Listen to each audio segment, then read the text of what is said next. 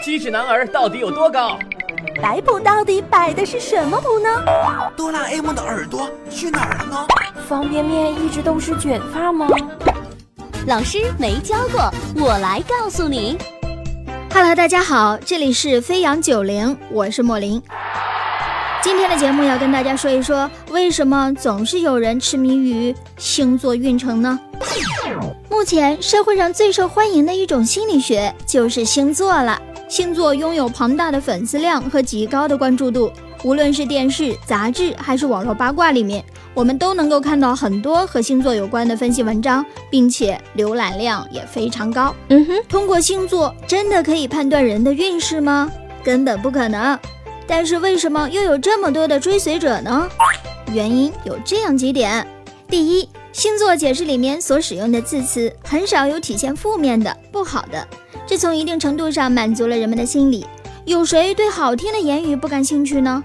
这就是星座大师们利用人的心理特征做出来的一系列判断，并加入一些自己的推理。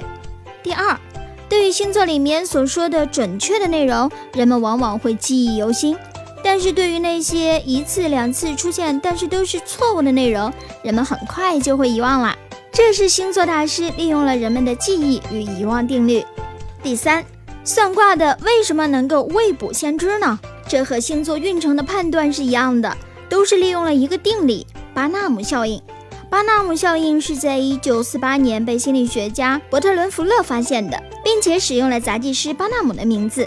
相信任何一个人都非常容易相信那些模糊的、概括性很强的话，哪怕这里的描述极其空洞，还是感觉体现了自己的性格，即使自己其实不是这样的。嗯哼。第四。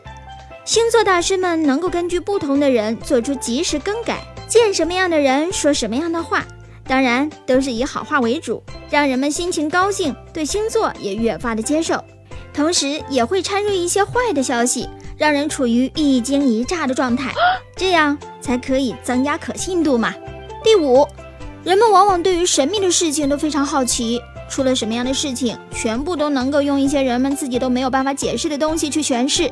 这些东西有着自己的神秘性，又让人无法解释，很巧合地迎合了人们的心理，让人们玩得乐此不疲。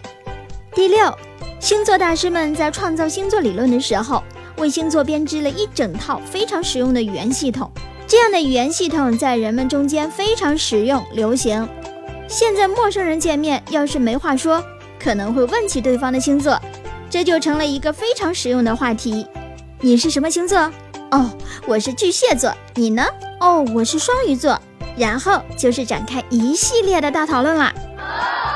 好了，这里是老师没教过，我是莫林，感谢收听，下个时段我们再见。